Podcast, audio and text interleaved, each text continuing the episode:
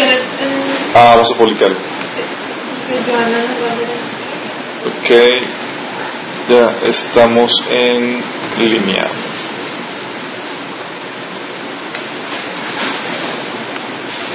Estamos en línea.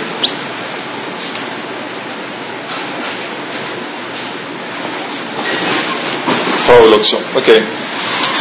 Vamos a comenzar con una oración. Repito, te amamos, te bendecimos, te damos tantas gracias por las bendiciones que nos has comprado en Cristo Jesús, Señor. Queremos pedirte ahora que nos hables y nos enseñes, Padre. Queremos ser siervos eficientes, siervos tuyos que saben cómo llevar a cabo eficientemente, eficazmente la guerra espiritual, Padre. Queremos saber cómo extender tu reino, Señor, como debe ser, Padre. Sin temor, con valentía, llenados de ti y de tu presencia, Señor. En nombre de Jesús. Amén. Ok, chicos. El tema de hoy, ¿saben cuál es? Eh, están viendo. Eh, está publicado ya en la página de Minas. El tema es guerra espiritual. A ver, ¿cuántos de aquí? ¿Me pueden decir cuánto llevan de cristianos cada quien aquí? Yo cinco años. Cinco años. Y seis de Cristina. Y, y, ahora Julio cumple dos de Cristiana bien. Ok. Luz, año y medio. Año y medio. Mm, voy para cinco. Es para cinco, chale. Entonces nadie aquí fue cristiano en los noventas. Mm. ok, está bien, no hay problema, chicos, todo... Era católico. Sí. No nada. Bueno, el tema que vamos a hablar acerca de hoy es de la guerra espiritual. Eh, déjame darles un pequeño background acerca de, esta dinámica. Um, la guerra espiritual es un tema importante porque al momento que formas parte del reino de Cristo, pasas del reino de las tinieblas al reino de la luz, al reino de, Jesús, inevitablemente llegas a formar parte de la, de la milicia de Dios, del ejército de Dios. Y no hay una zona que está, ¿cómo se le dice? ¿Cómo se le dice? Desmilitarizada. Desmilitarizada. Desmilitarizada. No hay zona que está desmilitarizada. Estamos inmersos en una guerra espiritual. La problemática es que muchos de nosotros no saben cómo se, eh, se lleva a cabo o cómo se pelea la guerra espiritual. Y por no saber cómo esto, cómo, cómo se lleva a cabo la, la lucha espiritual, o estamos amedrentados o estamos en una situación en la que eh, no utilizamos todas las armas que Dios nos ha dado para luchar. Primero tenemos que entender que como cristianos vivimos, estamos conscientes de una, tenemos una visión integral de la realidad. Estamos conscientes que el mundo espiritual interactúa con el mundo físico. Efesios 6:12 dice que nuestra lucha no es contra carnes, contra carne y sangre, sino contra principados y potestades de las regiones celestes. La versión nueva, versión internacional dice porque nuestra lucha no es contra seres humanos, sino contra poderes, contra autoridades, contra potestades que dominan este mundo de tinieblas, contra fuerzas espirituales malignas en las regiones celestes. ¿Quién tiene la versión Reina Valera de este pasaje? 6.12. 6.12.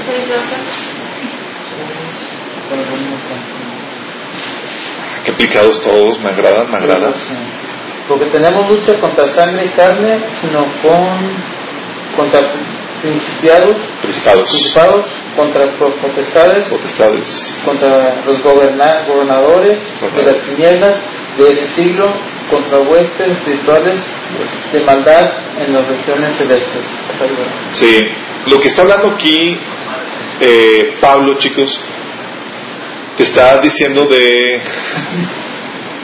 Te está hablando, te está desglosando todo el ejército espiritual de demonios que operan en el mundo espiritual. Y cuando te empieza a hablar de principados, potestades, huestes, gobernadores, te está hablando de rangos, porque están en diferentes rangos de autoridad. Y te habla que hay un mundo espiritual que tiene un ejército que está organizado y tiene rangos y que están peleando contra el, eh, contra el reino de Dios. Sí.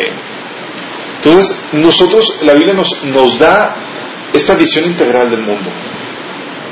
Eh, también dice la Biblia que aparte enseñarnos que hay una guerra espiritual como lo que vamos de ver en Efesios 6:12, que nuestra lucha es contra esos espíritus demoníacos que operan en, esta, en esta, en la tierra, sino que también nos dice que las armas que tenemos como debe ser, si luchamos contra seres espirituales, nuestras armas son espirituales.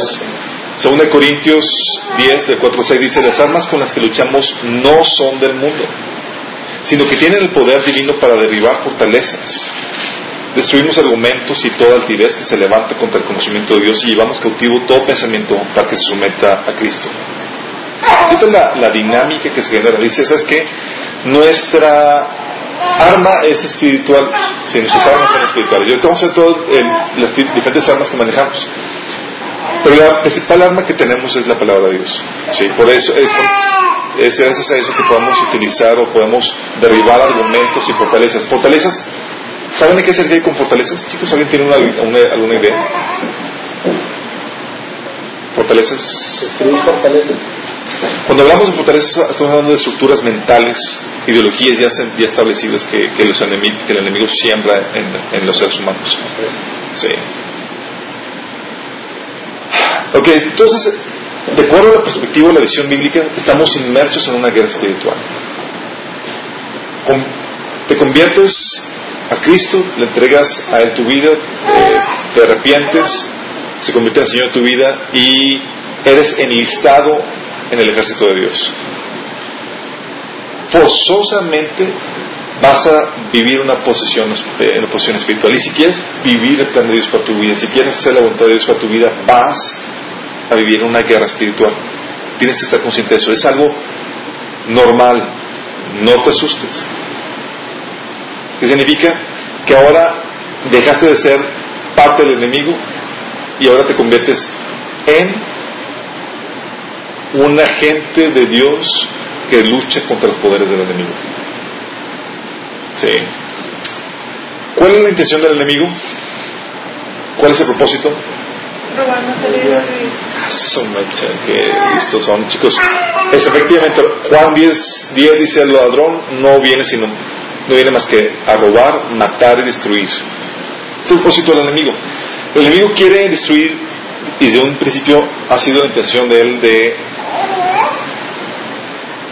Cuando se reveló, su intención, por ejemplo, era robarle la gloria que le pertenecía a Dios. Sí. Y cuando empezó con la rebelión de los, de los, eh, de los ángeles, utilizó la mentira, por eso se le llama también un padre de mentira. El padre de toda mentira, Jesús ha hablado de eso en, Juan capítulo 8. Y su intención es robar, matar destruir. El enemigo que quiere es destruir toda la buena creación que Dios hizo. Y tú como parte de ella principalmente. Y más como se, acuerdan, habíamos visto que tú te convertiste en el enemigo acérrimo por parte de, Satanás porque Dios te dio a ti lo que él quería. Te dio autoridad, te dio dominio, te dio el reino. Y Satanás se quiere quitar contra Dios por lo que, por el juicio que le dio por haberlo expulsado del cielo. ¿Y qué mejor forma de causarle dolor a Dios más que causando destrucción en en su creación, en sus hijos. ¿Creaste ser humano? Ah, ok, te voy a causar dolor llevándome toda esta gente lo más que pueda al infierno. Quiere destruir tu fe, sí. Quiere destruir tu ministerio, tu efectividad. Hay personas que se mueren sin nunca haber llevado a cabo el plan de Dios para su vida, sin nunca haber, haber visto el ministerio por el cual, eh, por el cual nacieron o simplemente te quiere poner, ¿cómo se le llama? Mm, te quiere poner inactivo, quiere que tú pierdas efectividad, quiere desactivarte. Es como que esta es una amenaza, déjame la, lo inhibo para que deje de, de, molestarme. Satanás viene y destruye familias también. Familias disfuncionales, ¿alguien?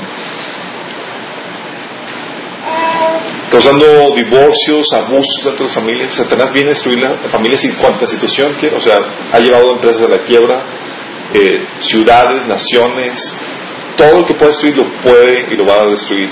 Individuos, sí, poner depresión, suicidio, etcétera. va a querer destruir todo lo que su mano toca, va a querer destruirlo justamente. Y la intención de Jesús es todo lo contrario. Es, eh, dice primera de Juan 3.8 que el Hijo de Dios fue enviado precisamente para destruir las obras del diablo.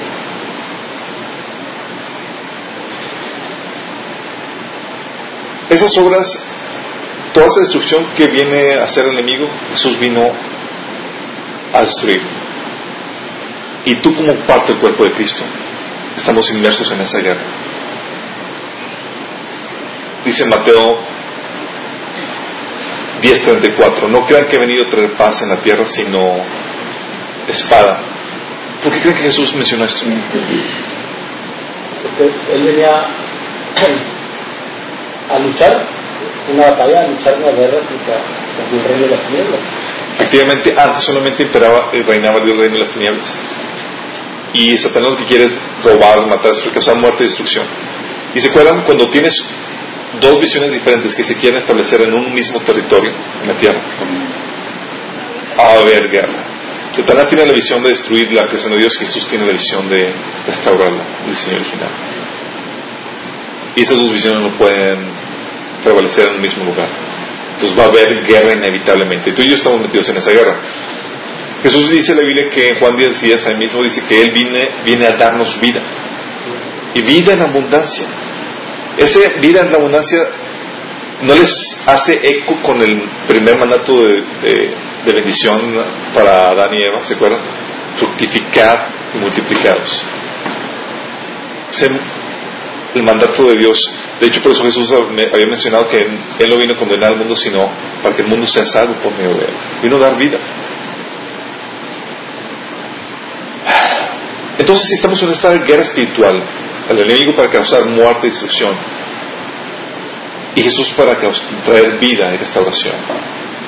¿Cómo se lleva a cabo esta guerra? Sí. Típicamente para ustedes que no estaban muy enterados de, toda esta dinámica en los 90 se empezó una ola de guerra espiritual.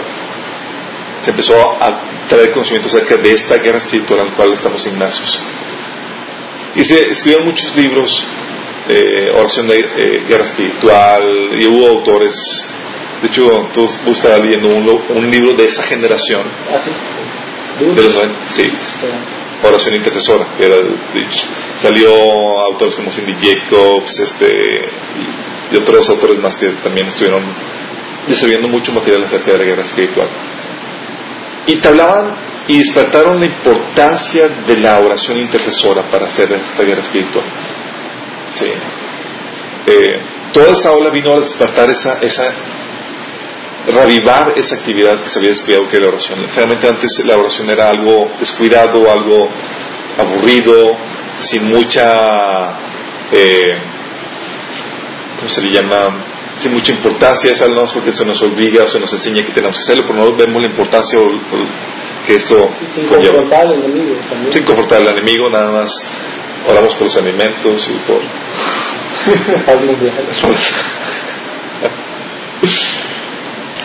Eh, pero vino toda una serie de, de, ola que, de, autores y personas que estaban recibiendo revelación de Dios en cuanto a cómo se lleva la guerra espiritual. Se lleva a cabo la guerra espiritual. Y nos enseñaron la importancia de la oración en la intercesión. Y también nos enseñaron la importancia de la alabanza y la adoración como un método de guerra espiritual.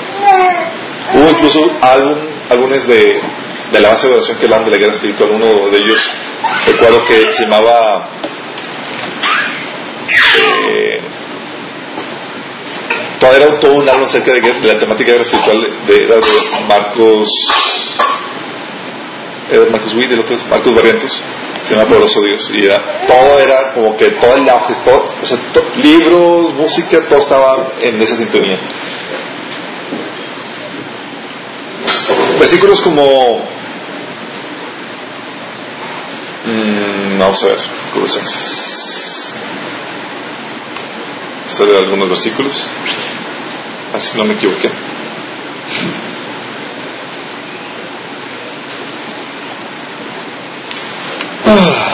Vamos a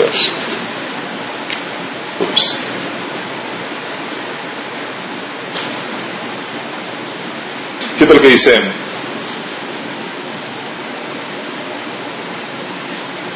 Colosenses 4:12. Está hablando de la, estos son ejemplos de la guerra espiritual de la oración intercesora que se manejaba. Dice, os saluda Pafras, el cual es uno de vosotros, siervo de Cristo, siempre rogando encarecidamente por vosotros en sus oraciones para que estéis firmes, perfectos y completos en todo lo que Dios, en todo lo que Dios quiere. Hablando de la importancia de la intercesión para mantener el cuerpo de Dios listo, perfecto. Sí, 1 Pedro 4, 7 dice,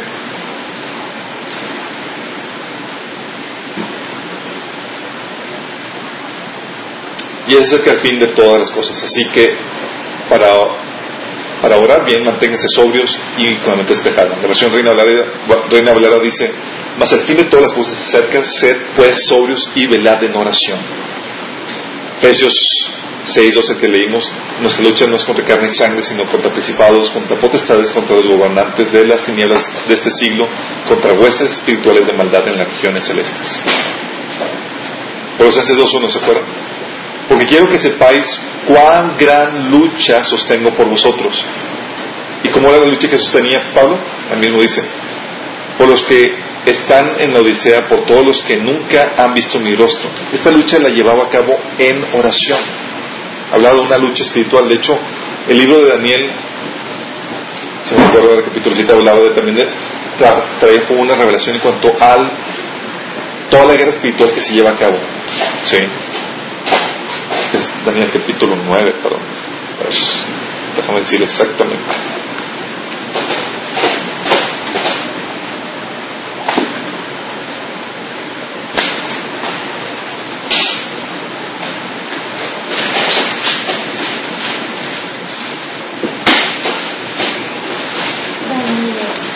Daniel capítulo 9.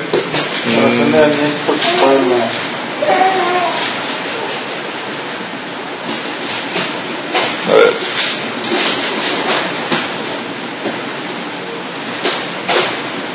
No, no es esta. Es. Es el, el capítulo 7.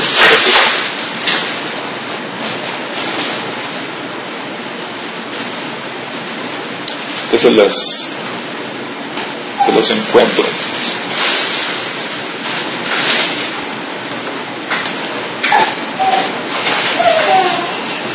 Es Daniel capítulo 10, perdón, perdón, perdón. Daniel capítulo 10. Y es el versículo 12, dice, mmm,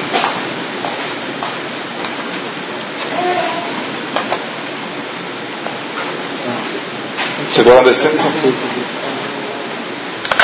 Versículo dice, Daniel, no temas porque desde el primer día que dispusiste, dispusiste tu corazón a entender y humillarte en la presencia de Dios, fueron oídas tus palabras.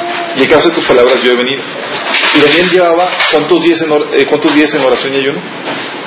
21 días ya. Sí. 21 días dice aquí, pero desde el primer día que había dispuesto su corazón a entender y a humillarse en la presencia de Dios, fueron oídas tus palabras, pero se tardaron en llegar la respuesta. Dice, mas el príncipe del reino de Persia se me opuso durante 21 días. Pero aquí Miguel, uno de los principales de los principales príncipes, vino para ayudarme y quedé con los y quedé ahí con los reyes de Persia. Sí que están viendo aquí la dinámica de la guerra espiritual que estaba, esa fue un pasaje también que estuvo muy en boga en ese tiempo.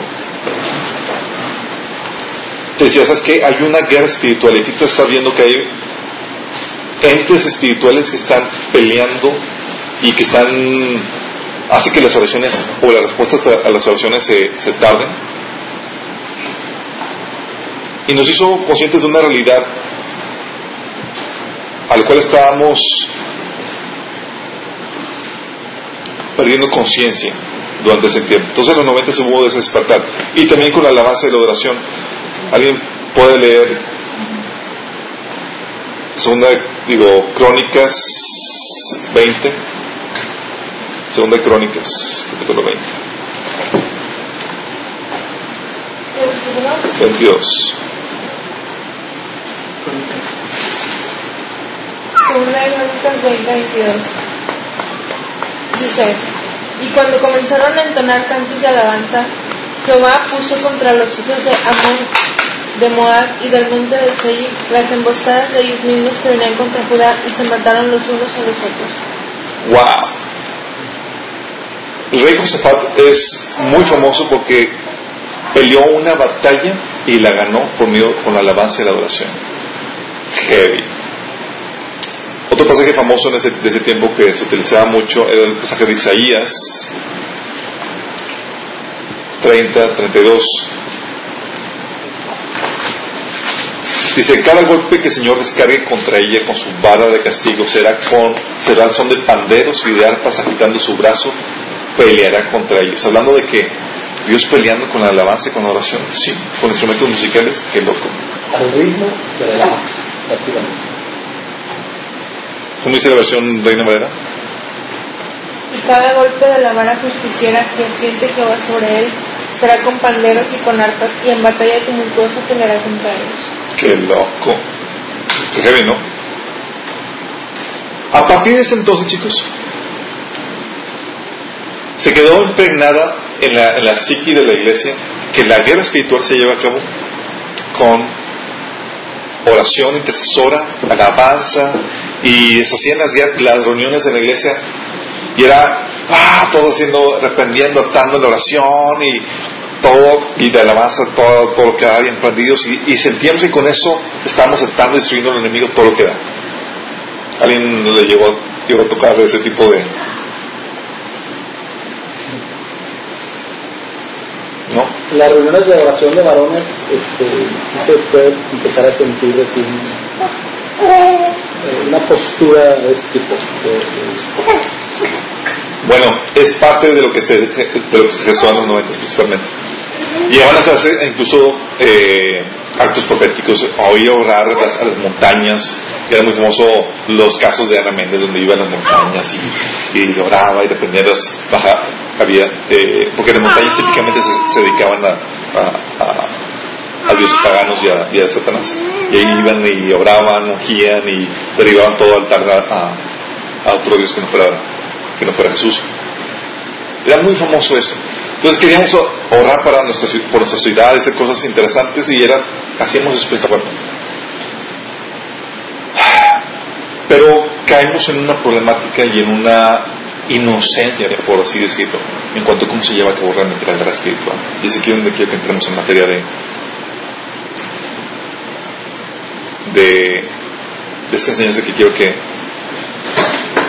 el no estar conscientes de cómo se, las dimensiones en las cuales se pelea la guerra espiritual llevó a que muchos cristianos cayeran y fueran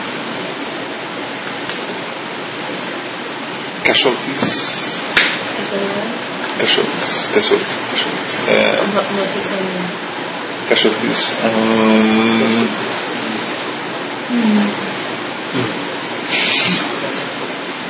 a ver, déjame ver. uh, entonces. Dígalo en inglés. Víctimas. Ya.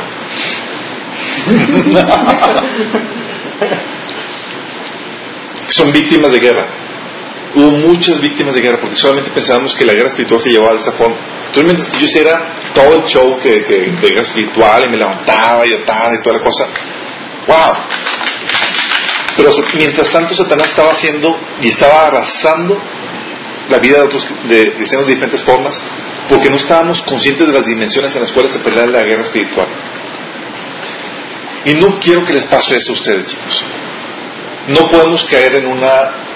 No podemos ser inocentes en cuanto a toda esta si- situación. Si pensamos que la guerra espiritual solamente se lleva a cabo con la oración intercesora, con la alabanza de la oración, estás obviando un montón de cosas que pueden usar causarte la ruina y ser víctima de la guerra. ¿Qué pasa, por ejemplo, los que, si dices, oye, es que el enemigo solamente va a atacar de este lado, nada más se prepara de lado y desatiendes las demás fallas. Pues sabes que, oye, va a atacar, viene de, de frente, pero viene también a la diestra, viene a la siniestra, vas a estar preparado para, para esa guerra. Y tú no puedes pecar inocente en esa situación. menos en una guerra. La guerra se pelea con estrategia.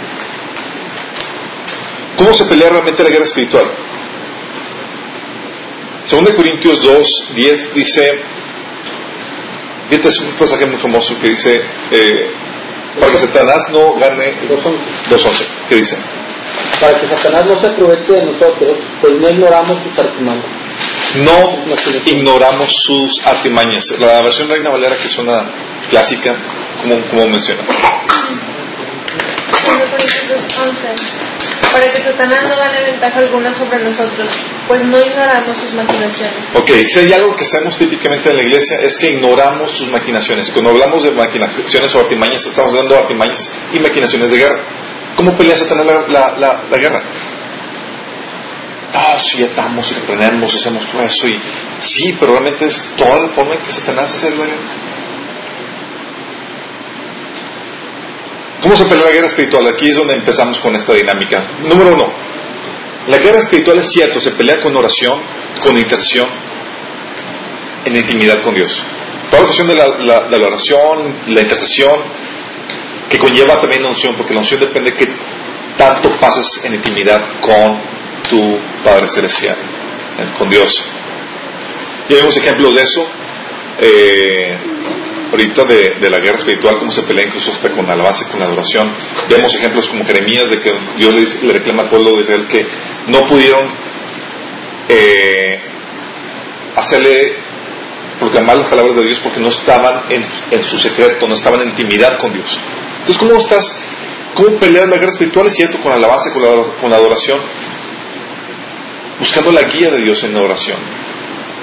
el secreto del éxito de David ¿Saben cuál fue? Aparte que fue un fiel, obviamente, estaba teniendo presencia de Dios en su vida, era que cada vez que iba a hacer algo, consultaba a Dios en oración.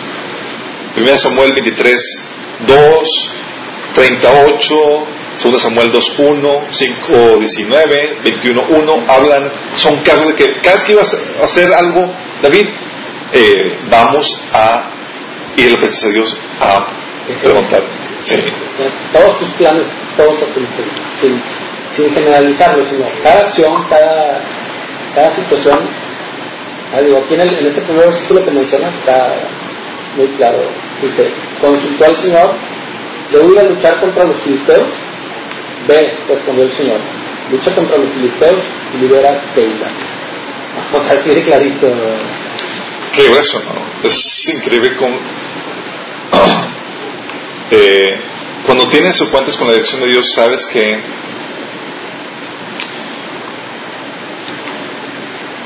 que tienes la victoria. Obviamente, si eres el, el, jefe de los ejércitos, tú no te vas a lanzar una guerra o vas a, lanzarte por ti mismo, tienes que buscar la dirección de Dios en todo momento. Sí. Entonces lo que, lo que pasó con una persona que no consultó la dirección de Dios, la oración que no estuvo en su presencia. Primera Crónicas 10 del 13 al 14 dice, Así murió Saúl por, su rebelión con que prevaricó contra Jehová, contra la palabra de Jehová, la cual no guardó y porque consultó a una divina y no consultó a Jehová. Consultó a una divina y no consultó a Jehová. Por esta causa lo mató y traspasó el reino a David, traspasó el reino a David, hijo de Isaí. Por no consultar a Jehová. Es que Dios no me contesta, en vez de buscarlo intensamente, arrepentir mis pecados y limpiarme para que Dios me conteste, voy con una divina. ¿Really? Ok. Guerra espiritual, en intimidad, en oración. Hay situaciones, chicos, en las que, por cuestión de lejanía, oye, está la persona lejos de ti, no tienes forma de contactarla, no la conoces, se ponen situaciones y peticiones en oración, y es efectiva la oración. La oración mueve ángeles, mueve la presencia de Dios y mueve a Dios para que pueda intervenir en situaciones en las que por alguna razón tú no puedes intervenir directamente físicamente. Por su complejidad, por la distancia, por lo que tú quieras. Y Dios responde la oración. Eh, vez tras vez tú ves a Pablo que le pedía a las iglesias que le apoyaran en oración. Y, y mandaba su lista en sus cartas. Oren por mí para que anuncie la palabra claramente, por valentía, porque Dios me abra puertas, bla, bla, bla. Sí. No estaba la iglesia con ellos para apoyarles a hacer todo eso físicamente, pero sí podían apoyar en la oración. La oración mueve las huestes de Dios a favor de nosotros y a favor del reino de Dios. Ah, hay casos obviamente que por no tener esta conciencia de la oración y la intimidad con Dios, llegaste a tomar decisiones incorrectas, porque no tomaste, y ahí hubo una derrota espiritual, porque no, no supiste cómo pelear la guerra, la guerra espiritual en ese sentido. Hay victorias, chicos, que solamente se logran por medio de la oración y el ayuno. Mateo 17, 21 dice, ¿sabes qué? Esta clase, este género solamente se logra con oración y ayuno. Está diciendo Jesús. Chicos, hay situaciones en las que por más que hagas, por más que no va a funcionar hasta que tú te metas en oración y en ayuno. Es una herramienta que Dios te está dando y, y cual se hizo mucho énfasis en la en, en los 90 como estaba platicando hay una sanidad, hay una restauración hay una unción que solamente sale en la intimidad con Dios en oración ¿sí? ¿de qué otra forma se lleva a cabo la guerra espiritual chicos?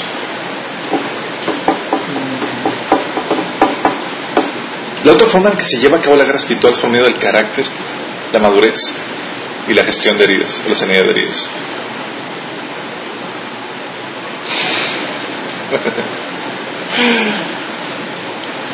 Eh, ¿Se acuerdan de... Vamos a primera de Segunda de Corintios, capítulo 2. Creo que estamos conscientes de... Segunda de Corintios, capítulo 2.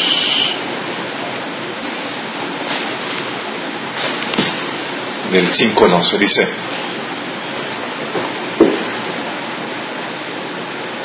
¿se acuerdan del caso de inmoralidad sexual que había en la iglesia de Corintio, por el cual habían expulsado a la persona que, había causado eso? Bueno, aquí está retomando el tema.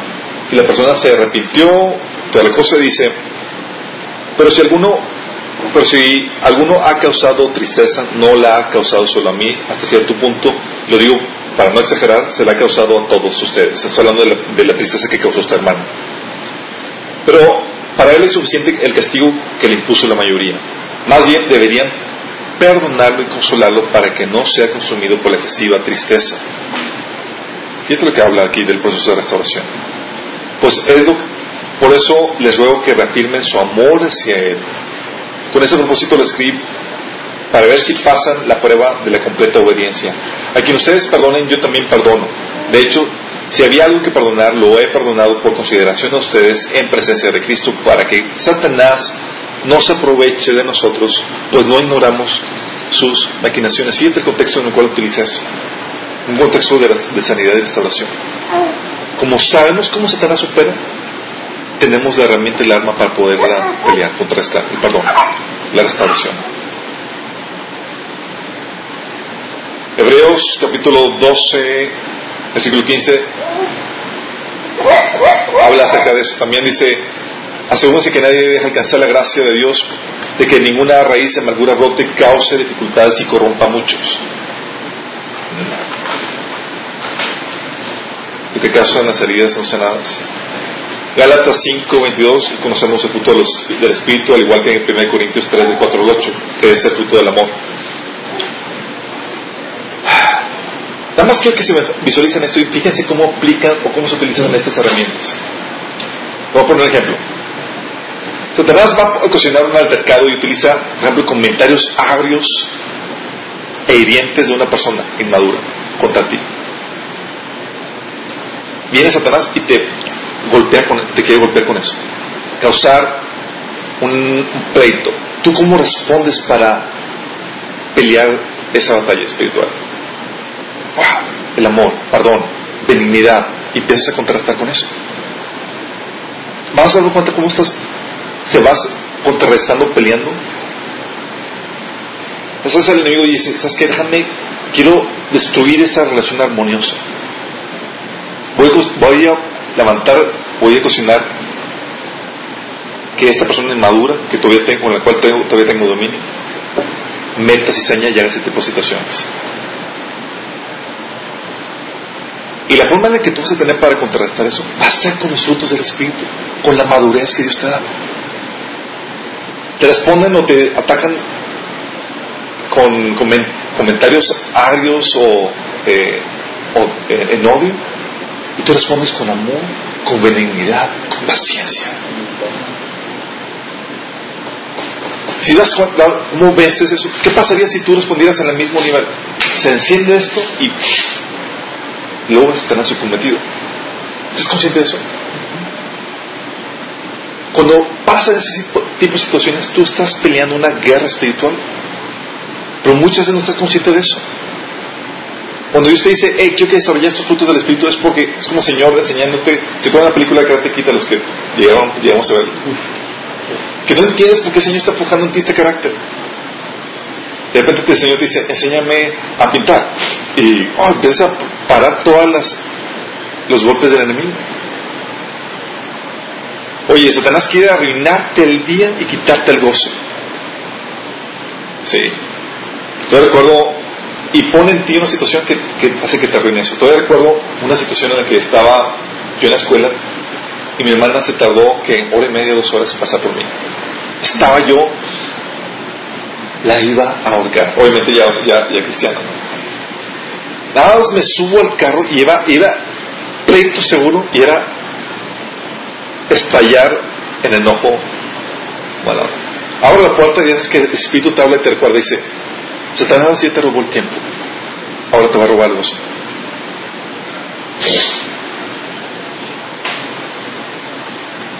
Cambié la actitud y carro como si nada hubiera pasado. Si no voy a dejar que me, que me robes también el gozo. Si me robes el tiempo, no voy a dejar que esto me pase. ¿Qué es eso? Es reacción de madurez. Satanás quiere arruinarte. Ah, sí, tengo armas para contrarrestar eso. ¿Vamos? ¿Vamos viendo bien? Oye, Satanás quiere quitar tu tiempo con Dios. Sí. Empieza a bombardearte con tentaciones desveladas, falta de dominio propio, la tele, etcétera fruto del vino porque tienes que empezar a, implementar. Oye, quiere causar división entre tu familia, en la iglesia, y trata de incentivarte para que le des más importancia a la ofensa que a la relación. Pero si tú estás fluyendo los dones del Espíritu, vas a poder contrarrestar ese ataque del enemigo. Es la única forma en la que vas a poder hacer la guerra espiritual efectiva y ganar esa, esa, batalla.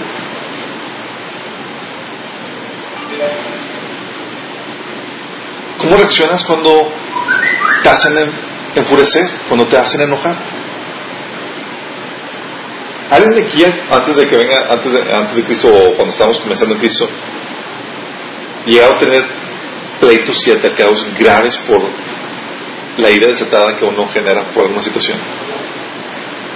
¿Se acuerdan esos pleitos, tal vez de niño, adolescente o de joven, que empezaban las discusiones a todo lo que da? El cambio que hace el Espíritu Santo es cambiando sus hábitos y empezando a forjar los, dones o el fruto del Espíritu Santo para que date las herramientas contra, para que puedas contrarrestar esa guerra espiritual que estás llevando a cabo a favor de Dios.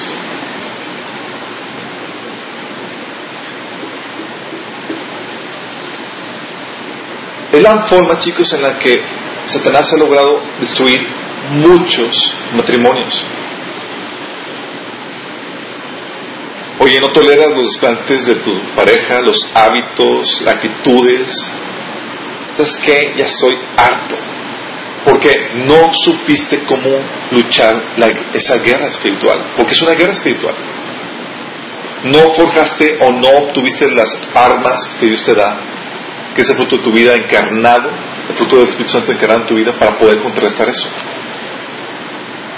Si nos cuenta cuán importante es esto y cómo el fruto del Espíritu, ya no solamente la oración, la alabanza es importante, el fruto es importantísimo para poder lidiar y contrarrestar el ataque del enemigo el ataque es sofisticado. o sea, si nos descuidamos, nosotros mismos estamos siendo utilizados como si fuéramos del ejército Exactamente.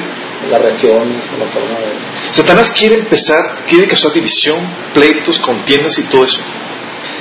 Alguien tiene que ser el maduro. Alguien tiene que saber cómo pelear contra Satanás en ese tipo de guerras. Ah, me insultaste, me quieres ofender, quieres causar un conflicto. No te voy a seguir la corriente. mis armas, las armas de mi milicia, de mi ejército, son espirituales. Es el fruto del amor, de la justicia, fruto del espíritu. Y es también más fácil de ver cuando entiendes que todo es espiritual. Y es ahí cuando terminas y sabes que la guerra la vas a ganar en tu caminar, en tus palabras, en tus decisiones, es en tu día a día estás ganando la guerra con todo lo que hiciste. Exactamente. Pero muchos se nos pasa, o se nos olvida que estamos inmersos en esa guerra y que de esa forma también se pelea la guerra espiritual. De hecho, casos típicos era, recuerdo, estábamos en, el servicio de la iglesia, estábamos todos alabando, cantando canciones de guerra espiritual, aquí peleando, reprendiendo al enemigo y toda la cosa. Salimos ahí todos como que sí, pusimos al enemigo por sus pies, eh, o sea, así como que nos sentimos gloriosos por esa situación. Salimos y luego el, resultaba que el pastor hizo una agachada a uno de mis compañeros, que también estuvo en la reunión, y el tipo arruinado emocionalmente, a tal punto que eventualmente derrotó la fe. ¿Qué pasó? Uno de ellos, por ejemplo, de un montón de, de, uno de ellos todavía está tan herido que todavía ya no se, ya no se, no se quiere congregar en una iglesia por la situación que vive. ¿Qué pasó? Ahí ganó Satanás esa guerra. Ganó Satanás esa guerra. No estaba consciente que, hey, en ese el pastor de, tu iglesia abusó de ti abusó de la autoridad y, la abusó en, tu contra. ¿Cómo respondes ante esa guerra espiritual? ¿Qué herramientas Dios te ha dado para vencer eso? No puedes ser un niño espiritual maduro que no sepa cómo defenderse ante esa situación. ¿Sí me explico? Satanás te quiere atacar de esa forma. ¿Cómo te vas a defender? ¿Qué herramientas te ha dado Dios para eso? No puedes nada más, ah, no, ya, adiós a la porra con todo y una bola de hipócritas en la iglesia y mejor aborto al fe. ¿Really? Es la forma en que Satanás le está dando la victoria a Satanás sin luchar. Tienes que sospechar que Satanás es lo que está usando. no solamente sospechar, tienes que estar consciente que es, la, que es lo que el propósito del enemigo. Quiere llevarte a destruir, quiere destruir tu fe. Si estamos conscientes cómo se está llevando la guerra espiritual a diferentes niveles, y las herramientas que Dios te da para pelear. Oye, ¿qué uso de mí? Ah, tengo la herramienta del perdón, del amor. Tengo la herramienta de la benignidad en medio de situación. Oye, el enemigo que, que dices que quiere destruirte buscando, llevándote a suplir tus necesidades emocionales por medio de, tu ministerio o de tu posición.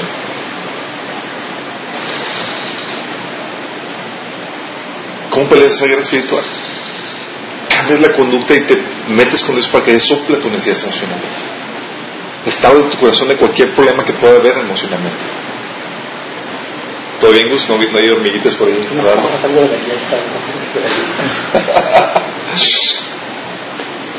¿Qué otra forma se pelea la guerra espiritual? Ok, hasta aquí vamos bien cómo, cómo los frutos del espíritu se requieren para hacer una, gestión.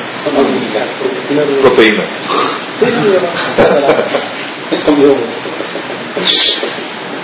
Ah, vamos, ¿Estamos conscientes de eso?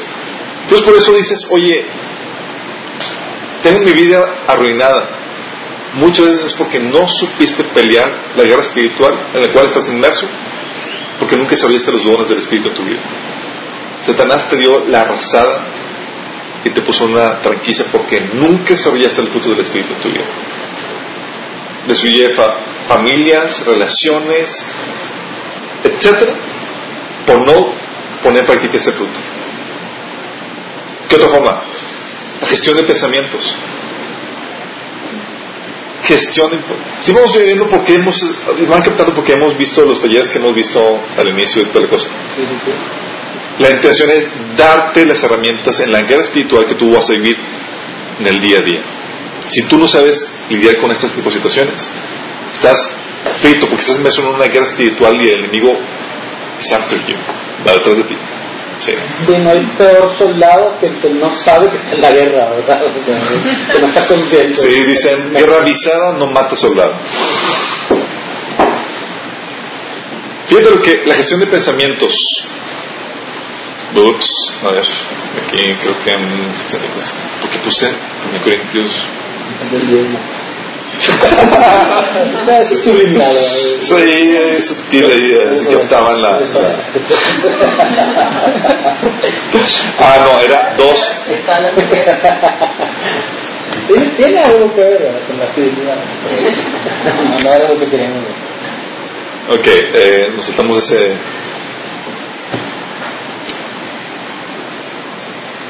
Segunda de Corintios 10. Vamos a ver 2 Corintios, aquí es lo que me acuerdo. ¡Ah! Sorry, sorry, sorry, sorry, sorry. No, no, estaba bien eso. Es primera de Crónicas.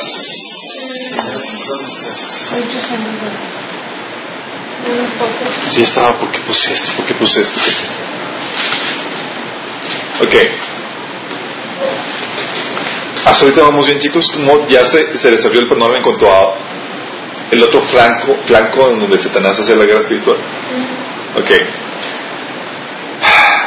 El otro flanco es la guerra espiritual. Eh, de la guerra espiritual es la gestión de pensamientos. Mm, vamos a ver. ¿Alguien tiene primera de Crónicas? 21.1. 21.1. Sí. Este, nueva traducción bien. ¿A qué gustas? Satanás se levantó contra Israel y provocó que David hiciera un censo del pueblo de Israel. Ok. Vamos a ver cómo se leen las otras versiones.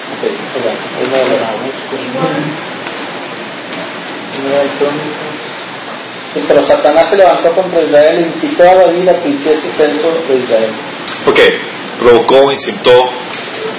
¿Cómo creen, cómo se imaginan que, que sucedió esto? En el pensamiento. Se le pareció a Satanás, le dijo, vas a hacer esto. Le metió un pensamiento, lo incentivó, lo incitó a que hiciese un censo. O sea, le metió una idea y prosperó esa idea que le había metido en la cabeza de David. ¿Sabes qué ocasionó este censo? ¿Alguien se acuerda qué ocasionó este censo? Este censo ocasionó que pusiera una matanza ocasionada por Dios contra el pueblo de Israel. ¿Se acuerdan? Fue donde David vio al ángel de Jehová que estaba entre el cielo y la tierra y, que, y fue donde se paró la matanza y, ahí pusieron el, el, templo de Dios. Todo porque un pensamiento que David se tragó y que no lo filtró. ¿Estamos conscientes de la dinámica o del peligroso que son tus pensamientos? Mejor dicho, no tus pensamientos, los pensamientos que dejas entrar en la cabeza. Ese pensamiento que dejó filtrar a, a David en su posición, en su autoridad, ocasionó una mortandad enorme en todo el pueblo de Israel. Miles de personas murieron por este pensamiento. ¿Están conscientes de la dinámica? ¿Qué otro pensamiento? Imagínense. ¿Se acuerdan de Pedro? Mateo capítulo 16, después de que Jesús pregunta, ¿quién dicen los hombres que soy? Y Pedro abraza un pensamiento metido por el Espíritu Santo en su mente, donde tú eres el Mesías, el Hijo de Dios. Y Jesús le dice, bienaventurado eres, Pedro, porque eso no te lo reveló carne ni sangre, sino el Padre Celestial. Después el Padre le, le sopló la idea y le cayó la revelación, el entendimiento. Buen pensamiento que dejó pensamiento de Dios. Pero él todavía no estaba metido en la dinámica de administrar sus pensamientos y dejó filtrar pensamientos que no solamente de Dios, sino era un corredor abierto que entra cualquier tipo de pensamiento. Y tienes a Pedro en Mateo 16, del 21 al 23, si alguien lo puede leer, por favor.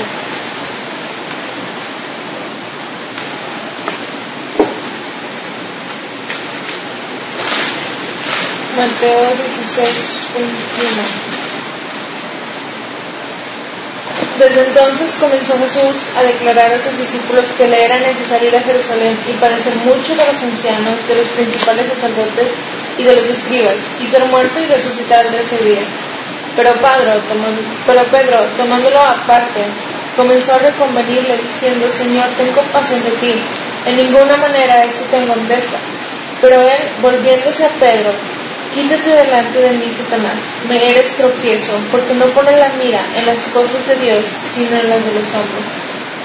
Que heavy. Después de haber sido movido por un pensamiento de Dios, ahora era movido por un pensamiento del enemigo.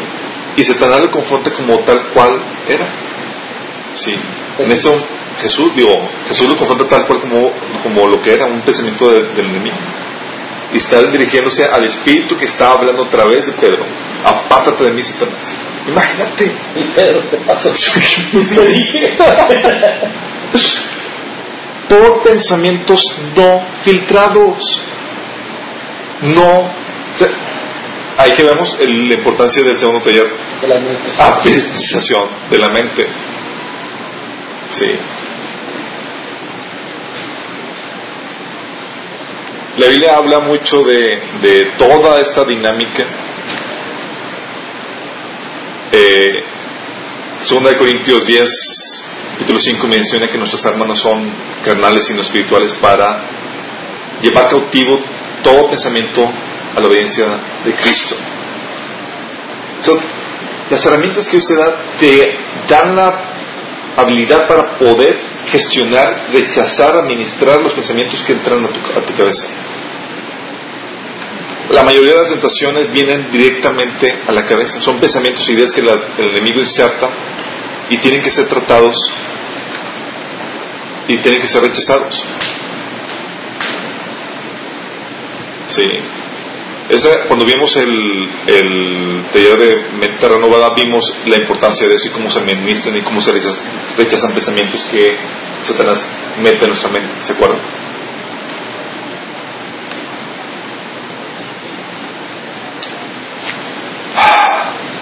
Filipenses 4 del 1 al 8 menciona también los pensamientos que debes de tener o que debes permitir en la mente. Todo lo bueno, todo lo honesto, todo lo justo, todo lo puro, todo lo amable, todo lo que es, tiene buen nombre, si hay virtud alguna, si hay algo digno de alabanza, eso es lo que debes dejar de entrar en tu cabeza. Y Romanos 12.2 te dice que tienes que renovar tu mente, tienes que cambiar los pensamientos y estar en un proceso de depuración en donde puedas, para que puedas experimentar y comprobar que la voluntad de Dios es agradable, buena y perfecta en tu vida. Te bombardean, Satanás llega y a veces llega con pensamientos de autocompasión. Por ejemplo, el pensamiento que le estaba metiendo a Jesús era un pensamiento de qué? De autocompasión. Ten compasión de ti, Jesús. No permites que eso te acontezca. Oh, pobrecito de ti. Era como que no cumplas con condición. No importa que todo se pierda. Sí. Pero algo que deben tener en cuenta, chicos, es que todo pensamiento de autocompasión y victimización son inspirados en el infierno. Todo pensamiento de, por ejemplo, a veces llega Satanás con pensamientos de acusación y enojo contra tu hermano. Uh, ya, ya me hizo esto otra vez este. Y te lo dice en primera persona.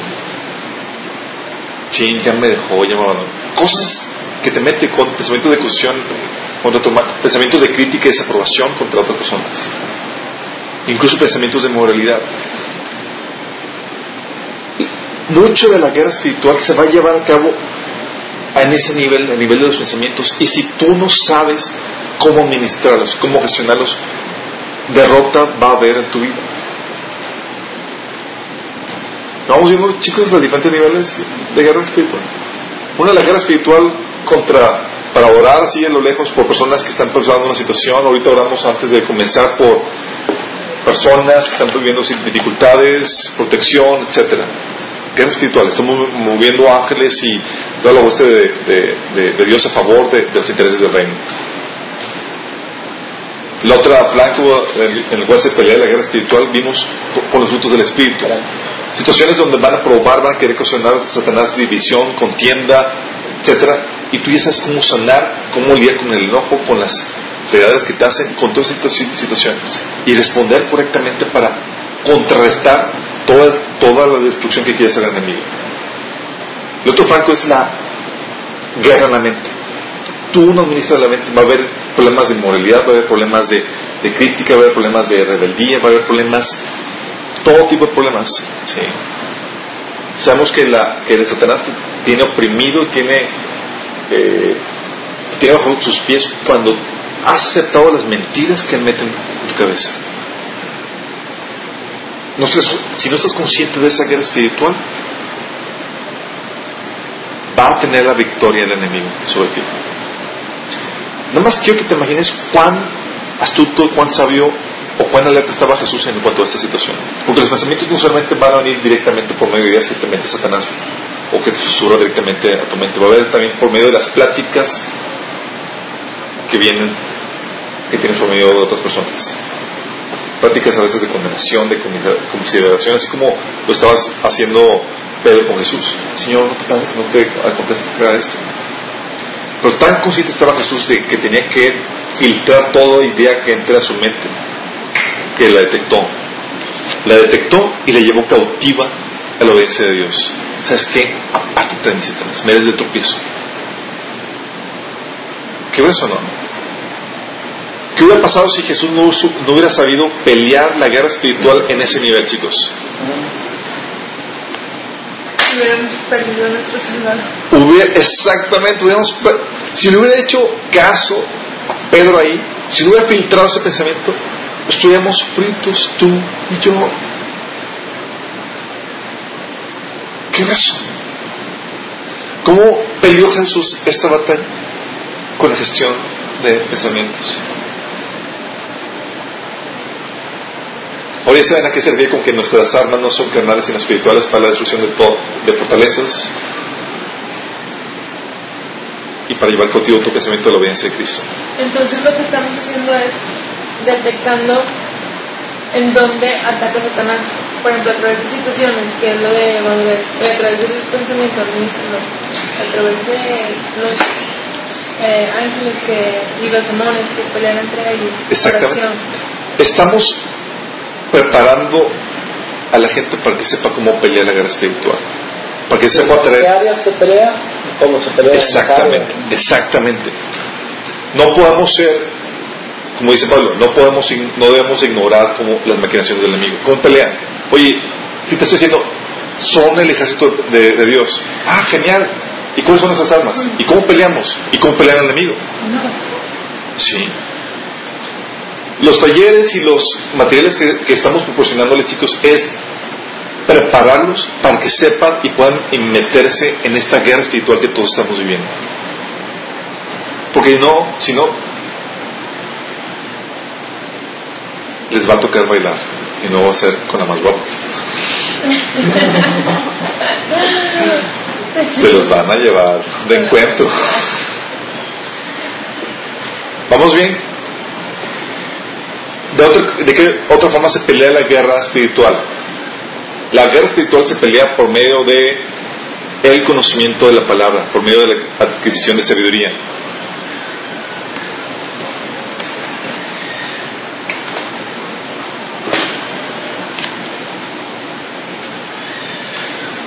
Las oraciones de Pablo, ¿sabes cuáles era? Estaba, leyendo los, ahorita las epístolas de, Pablo. ¿Sabes cuál era la constante de Pablo para la iglesia? Sabiduría. ¡Qué grueso! Sabiduría.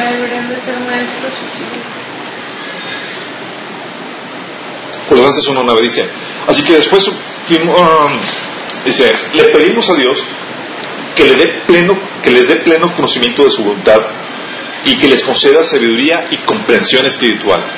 ¿Qué tal, chicos? Es decir, que no sean ignorantes, chavos. Está heavy, ¿no? La, Dices, oye, ¿cómo puedo orar por la gente que estoy discipulando? Sí. Hay varias, tú tomas la, todos los tópicos de oración que tiene Pablo hacia la iglesia y vas a encontrar mucha ayuda en cuanto a esto. Y uno de los tópicos era que tengan conocimiento de la de Dios, que les conceda sabiduría y comprensión espiritual. Entonces uno siempre dice, le pido a Dios, el glorioso Padre nuestro Señor Jesucristo, que les dé sabiduría espiritual y percepción para que crezcan en el ¿qué? conocimiento de Dios. ¿Creen que, Pablo lo consideraba importante Sabía que si no iban a ser, como dice en Efesios, como niños fluctuantes llevados por cualquier viento de doctrina. Filipenses 1.9 dice, le pido a Dios que el amor de ustedes desborde cada vez más y sigan creciendo en conocimiento y entendimiento. Qué dureza. Heavy, ¿no? ¿Qué pasa si no tienes conocimiento y entendimiento? Eso es lo que pasa. Eh, Proverbios 1. 1 del 22 al 32. Fíjate, se lo voy a leer.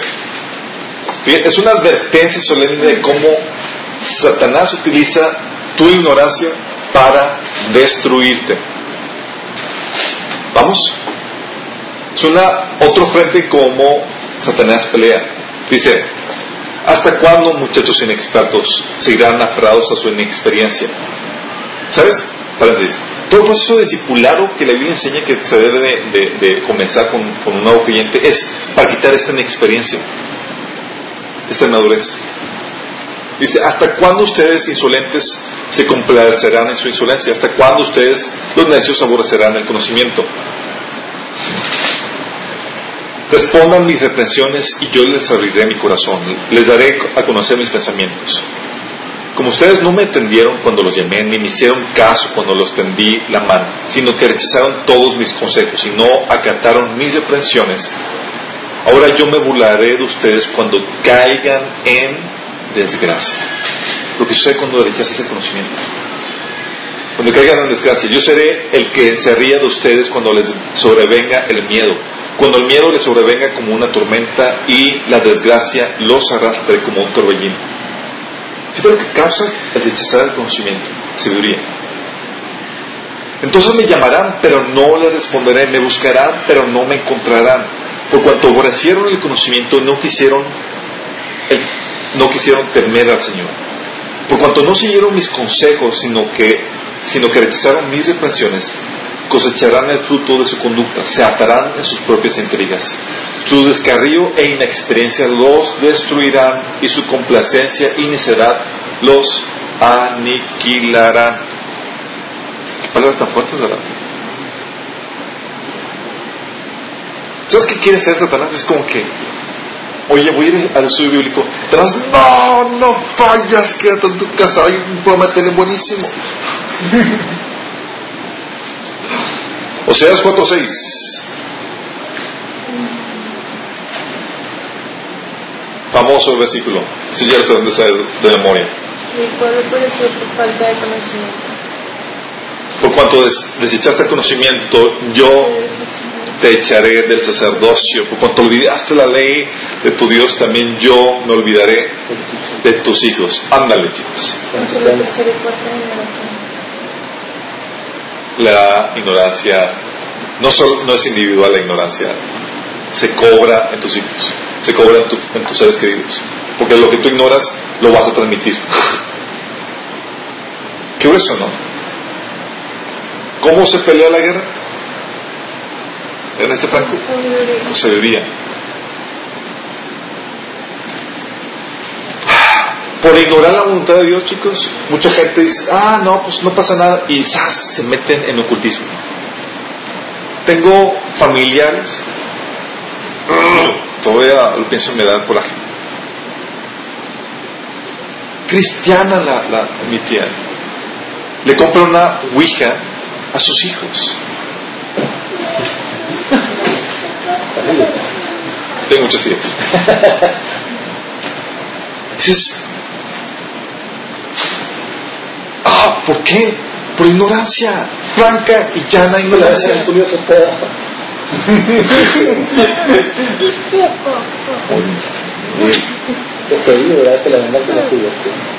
¡Qué heavy! Oye, ignorancia. No sabes los principios de Dios con el matrimonio. ¿Y qué te ocasiona? Estás al borde del divorcio. Y tú estás peleando la guerra en otro nivel. Estás orando, ayunando, intercediendo como loco y nada sucede. Pues no, son. Estás ignorando los principios de Dios. El diseño de Dios para, para esa institución. Estás peleando en el flanco incorrecto. ¿Flanco? En el flanco, incorrecto. Tú se te están atacando allá y tú estás peleando por allá. En la torre. Sí, haciendo espiritual y agarramos guerra espiritual y, con todas las rolas y con toda la intención y eso te están haciendo trizas. Tu ignorancia te está destruyendo. O sea, no recuerdo, tengo tantos casos así que son tan uh, que me causan tanta desesperación porque es por franca llena ignorancia. Una amiga me dice, nada más cristiana y toda cosa, me dice que está separando a su marido. Y yo, ¿what? Y la situación era tal cual, que era las pleitos que decían, es que el marido reclamaba porque estaba mucho tiempo fuera, decía, y él decía, es que primero es Dios, primero es mi ministerio, y, el último, el, el espíritu, aunque servir a Dios antes que, que nada. Y nada me dice eso y yo estaba, y dice, ¿y en qué situación estás? No, ya firmamos el divorcio. no, Yo, ¿en qué? ¿Quién te dijo que tu ministerio va primero que tu matrimonio? ¿Quién te enseñó eso? No, es que debo Y no sabes que amar a Dios, sí, es primero, sí, de todas las cosas. Pero tu ministerio, primer ministerio después de Dios es tu matrimonio. Ah, es como que, kick. Es como que, oops, too late. Satanás destruyó un matrimonio por causa de la ignorancia. ¿Se imaginan? Oye, ¿no sabes los principios y los, eh, cómo se regula el tema de la autoridad? Personas, conozco infinidad de personas que se dejan abusar o que no están ejerciendo su ministerio por esa problemática. Es que no me han dado permiso. ¿Really? ¿Y sabes que Dios te va a pedir cuentas por tu llamado? Por tu ministerio que no estás ejerciendo, aunque no te hayan dado permiso. ¿Estás consciente de toda la destrucción que estás causando por no ejercer tu ministerio?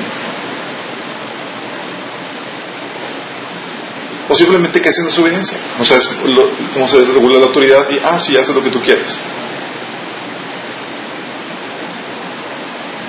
O no tienes simplemente conocimiento y eso te lleva a que no sepas cómo discernir, por ejemplo, la religiosidad del libertinaje. O caes en uno que se tu ignorancia. O una. No sabes discernir una falsa doctrina de una sana doctrina. Y todo lo que está.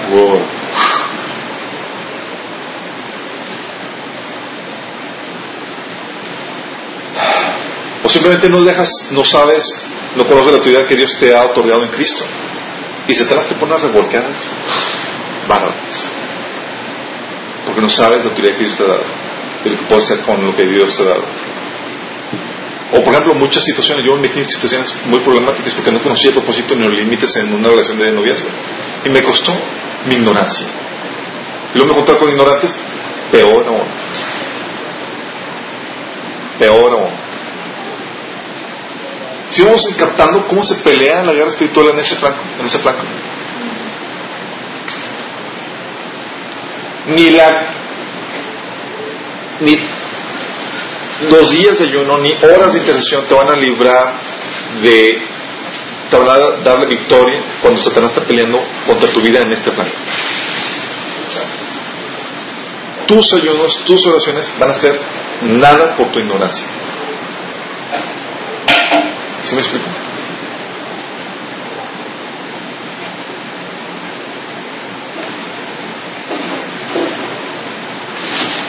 Flanco utilizas el enemigo para pelear la, guerra espiritual? En la santidad de la obediencia. Una cosa es que ya sepas como el principio de Dios es la cosa, y otra cosa es que lo practiques. Que lo practiques. Que lo vivas. Que lo vivas. ¿Se acuerdan cuando vivimos el tema de autoridad? Vemos que Dios es estricto, sumamente estricto con la obediencia. Pequeños detallitos que tú hagas. Ah, es que Dios sí me lo. Como que no es tan exigente. Sí, y dejas que pequeñas zorras, como dicen cantares, minen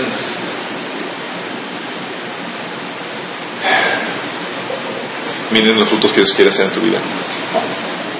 Por ejemplo, sabes que debes obedecer a tu paso, que debes someterte a tu, a tu marido. Ah, pero eh, más por un tajentito detallito, un pequeño detallito.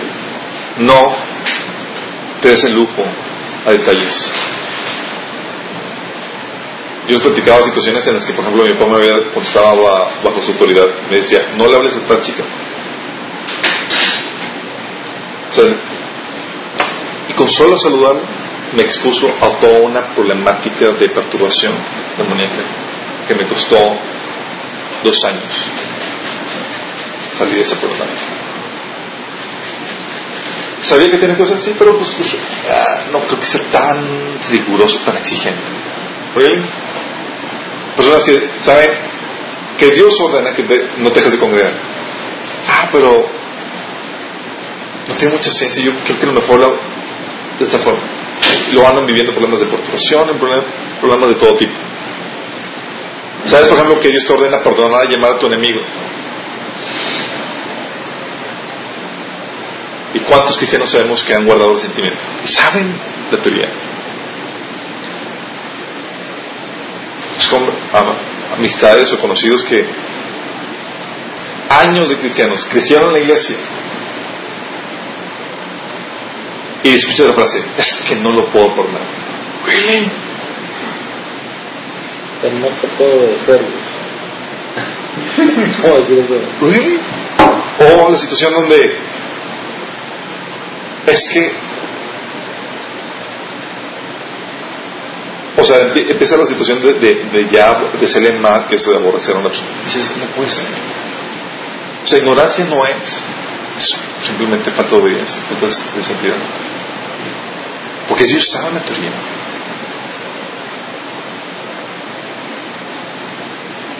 Por ejemplo, ¿sabes el proceso que Dios estableció para resolver altercados entre hermanos? Y aunque lo sabes, ah, pero nadie lo hace, nunca lo he visto aplicado, pues no lo sigo, pero ya lo sabes.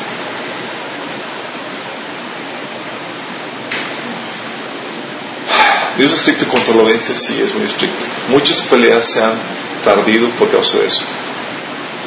Muchos ministerios han ido por la borda por no ser exigentes con todo eso. Oye, que la Biblia dice que no tengo unas señudas igual como sin y tú vas. O la Biblia dice, eh, habla acerca de que Dios se prueba la homosexualidad y todo eso, y tú estás ya apoyando en los orgullo gay y toda la cosa. Es que Dios no, no creo que sea tan estricto en ese reino. Son otro flanco donde Satanás pelea, donde te hace creer que tu opinión es más importante que el mandamiento de Dios, o que te puedes apoyar mejor tu opinión. ¿Y qué, qué dice la Biblia con respecto a eso? No te apoyes en tu propia prudencia. Ten una santa desconfianza de ti mismo. No te la sabes como debe ser. Si Dios te dice algo, desconfía de ti mismo tantito y darle, darle el derecho de duda a Dios y mejor obedecerlo, porque te puede ir mal, muy mal. No entiendo por qué Dios me pide esto, porque no lo entiendas. Mejor ¿Vamos bien?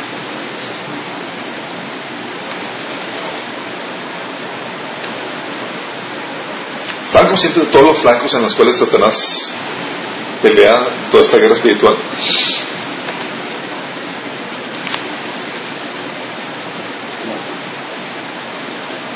Guerra avisada mata soldados, chicos.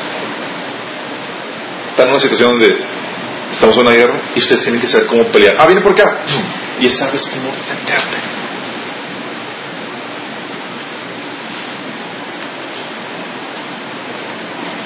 Fíjate lo que dice Filipenses 3, 18 19. Dice, porque ahí andan muchos de los cuales, y está hablando cristianos a la iglesia filipenses, ahí andan muchos de los cuales os dije muchas veces, y aún ahora lo digo llorando, que son enemigos de la cruz de Cristo, el fin de los cuales será su perdición, cuyo Dios es el y cuya gloria es su vergüenza, que solo piensan en lo terrenal. Cristianos que sabían, conocen, tienen conocimiento, pero los echan. 2 Corintios 16 habla de que lo que Dios, lo que busca el Señor es la obediencia perfecta. Y estando prontos para castigar toda desobediencia cuando vuestra obediencia sea perfecta. Dios busca una obediencia perfecta, sí, te va a guardar, te va a resguardar en contra del enemigo. La forma que vas a poder pelear contra el enemigo. No te fíes. ¿De qué otra forma se pelea la guerra espiritual, chicos? Esta es la última forma que encontré. Si hay otras formas, las ignoro. Esta es la otra. La otra forma en la cual se pelea la guerra espiritual, chicos, no solamente es con la oración, la alabanza, que ya lo vimos que es una parte, una forma. No solamente es con, la, con los frutos del Espíritu, que se detiene la obra de destrucción del, del enemigo, no solamente es con la gestión de los pensamientos, no solamente es por medio del conocimiento que uno obtiene, y no solamente es por medio de la obediencia, sino también por medio del ministerio que Dios te ha dado. Es lo que dice eh, Pablo a Arquipo. ¿Saben quién es Arquipo? Arquipo es un cristiano que no está llevando todo su ministerio, como muchos de los que hay por ahí. Y Pablo le da un mensaje al final de la carta de Colosenses y le dice clara y tajantemente. Además, díganle al equipo, asegúrate de llevar a cabo el ministerio que el Señor te dio. Punto. Colosenses 4:17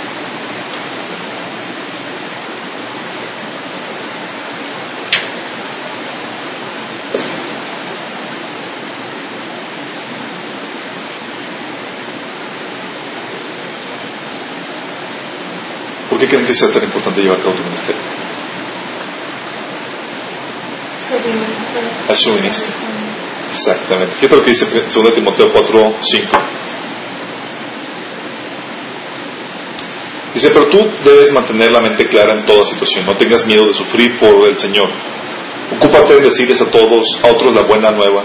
Dice, y lleva a cabo todo el ministerio que Dios te dio o la versión Reina Valera dice, pero tú sé sobrio en todo, soporta las aflicciones, haz obra de evangelista, cumple tu ministerio. Es que mi pastor no me ha dado permiso. Si sabías que tu ministerio no pertenece a la iglesia en la cual asistes? ¿Están conscientes de eso?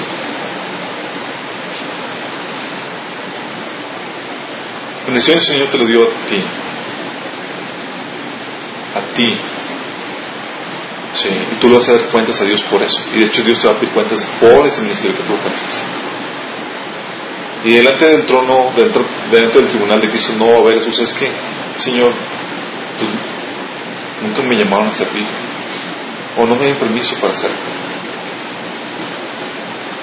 Dios te va a pedir cuentas por el don, el llamado que has puesto en ti y tú vas a tener que rendirle cuentas. ¿Te imaginas?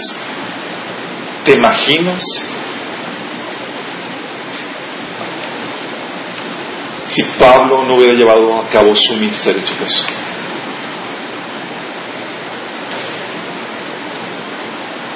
¿Se imaginan? ¿Qué consecuencias predecibles podrían imaginarse? Para empezar, no tendríamos las cartas de Pablo. No tendríamos Nuevo Testamento, exactamente. Pero ¿sabes cuál era la actitud con la cual Pablo llevaba a cabo su ministerio? Fíjate lo que dice. Hechos 20:24.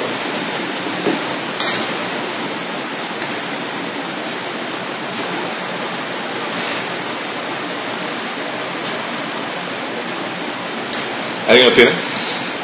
Hechos 20. ¿Lo tienes que? Tu video. El video. Ah, sí, el video, exactamente. Hechos 20-24, Dani, por 5 puntos y una galleta.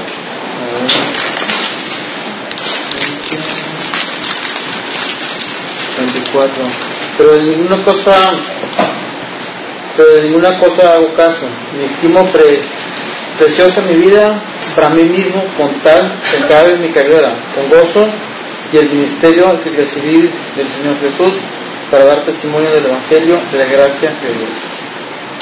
Es lo que dice. Me estimo preciosa mi vida para mí mismo, con tal que acabe la carrera con, la, con gozo y el ministerio que recibí del Señor Jesús. ¿Qué heavy, no?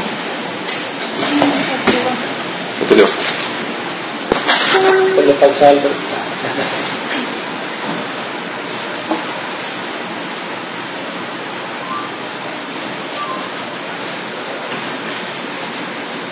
Y lo abro.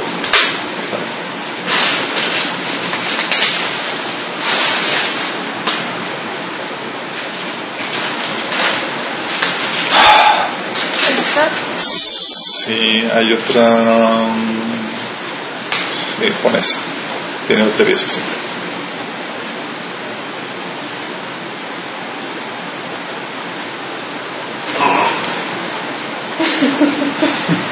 Bueno, ¿puedes pasar la, la batería que está en, el cuarto, por?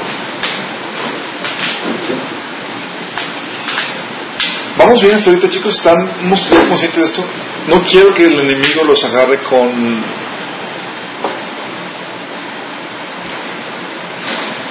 que los agarren desapercibidos en esta guerra espiritual que estamos viviendo. No quiero. He visto muchas pérdidas a lo largo camino. Mucha gente se ha apartado. Gente ha. Gente ha. Se ha apartado, ha visto matrimonios destruidos. He visto cada obra de las tinieblas prosperar porque no supieron cómo pelear esta batalla espiritual en la cual estamos metidos todos. Sí.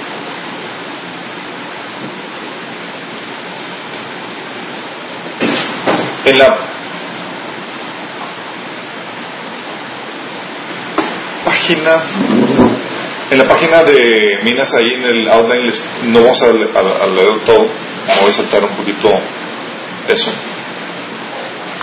Híjole, es que está muy bueno todo lo que sigue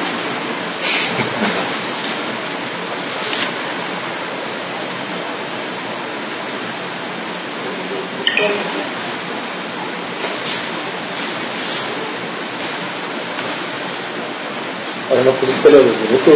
Sí, hombre, no puse los minutos. 19 ah chale. Bueno termino con esto y dejamos pendiente lo, lo otro. Eh, la, la- la otra parte. La otra forma en que se pelea señor es- chicos la, la guerra espiritual es por medio de la del ministerio que es el, el evangelio en acción Satanás vino a robar, matar y destruir. Estamos conscientes causar destrucción, pérdida, etcétera, etcétera. Sí. Y hay un montón de pasajes que te dan ejemplos de cómo se lleva, cómo, se lleva a cabo el cómo se llevan a cabo los, los- los diferentes ministerios. Por ejemplo, ves en Lucas 16, del 15 al 18, Lucas capítulo 22, que es predicando el evangelio, expulsando demonios, sanando enfermos, eh, dando buenas nuevas a los pobres en espíritu, sanando a los quebrantados de corazón, liderando a los cautivos, oprimidos, oprimiendo, abriendo los ojos físicos y espirituales con las tareas de Dios, liberando a los encarcelados injustamente, aliviando la carga a los que trabajan para, para uno, dejando en libertad a los oprimidos, soltando las cadenas que atan a la gente, compartiendo comida con los hambrientos, dando refugio a los que no tienen hogar, dando ropa a quienes lo necesitan, no escondiéndonos de los parientes que necesitan ayuda, ayudando a los que están en apuros, restaurando familias y ciudades, restaurando al hermano perdido, defendiendo y librando al débil, al huérfano, etcétera, etcétera. Ahí están, hay un montón de cosas.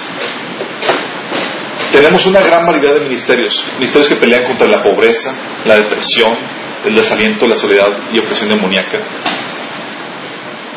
Ministerios de pobreza, por ejemplo, el hecho de que tú seas un empresario que está generando empleos, estás peleando contra la, pobreza. El hecho de que pagues lo que debe ser lo justo a, la gente, estás peleando contra el enemigo. Ministerios que van y actos de misericordia que, dan a la, gente necesitada, estás peleando contra la, la, pobreza que el enemigo quiere traer. Cuando compartes el evangelio y peleas contra la pobreza espiritual, cuando enseñas, ya se acabó esta obra. ¿La, contra falsas ideologías. Contra falsas ideologías. La depresión, el desaliento, la soledad, la opresión demoníaca, cuando la iglesia, cuando ministerios como de, de ministerios de, de consejería, etcétera, empiezan a funcionar dentro del cuerpo de Cristo, pelean contra este tipo de destrucciones. Contra la enfermedad, oye, doctores o ministerios como la amiga, tu amiga que va a la, va a al, a los enfermos, van a los hospitales y oran por ellos. Hay ministerios que, más conocidos en Estados Unidos, que son firmas de abogados que se encargan de defender los derechos y libertades de cristianos que están siendo abusados. Aquí no conozco lamentablemente ninguno en México. Sí. Hay ministerios que pelean contra la desintegración social, atacando o restaurando familias, matrimonios. Hay ministerios que atacan la, la holgazanería y los vicios en los jóvenes. Grupos de jóvenes, ministerios como el de Cristo Vive. Todos esos ministerios, todas esas obras son la forma en la práctica en la que se lleva a cabo la guerra espiritual también. Ministerios de evangelismo, discipulado, que comparten la palabra, hacen una guerra espiritual clara y directa, pero no es el único frente, chicos es un frente más nada más en que, en que se pelea la guerra espiritual. Todos los frentes en los cuales se lleva a cabo la guerra espiritual son necesarios y son indispensables. No puedes pelear la guerra espiritual haciendo uno y desateniendo los demás. Porque si desatiendes un frente, el enemigo te va a atacar por ese frente. ¿Estamos conscientes de esto, chicos? Quiero que terminemos con una oración. Voy a dejar pendiente el otro tema que, digo, los, los, demás temas que no, nunca se ve, que es cómo Dios regula la actividad demoníaca y por qué no debemos tenerle miedo al enemigo. Sí. Vamos a orar. Padre Celestial, damos gracias, Señor. Gracias porque tú nos enseñas, Señor, a pelear la buena batalla de la fe. Señor, queremos ser soldados preparados, listos para toda buena obra, que sepan cómo destruir, Señor, las obras de las tinieblas, que no ignoran las maquinaciones del enemigo, sino que saben cómo poner a todos sus enemigos, Señor, por estrado de tus pies. Padre, que podamos ser esos soldados que traen luz, que traen vida, que traen restauración, que destruyen las obras del enemigo, Señor. Que mientras que estemos nosotros aquí en la tierra, Señor, seamos instrumentos tuyo, Señor, para traer esta gloria tuya que viene por medio de tu reino establecido en esta tierra, Señor. Te lo todo eso, Señor, en nombre de Jesús. Amén. Que nos sintonicen, nos vemos el próximo sábado. Continuaremos con este tema.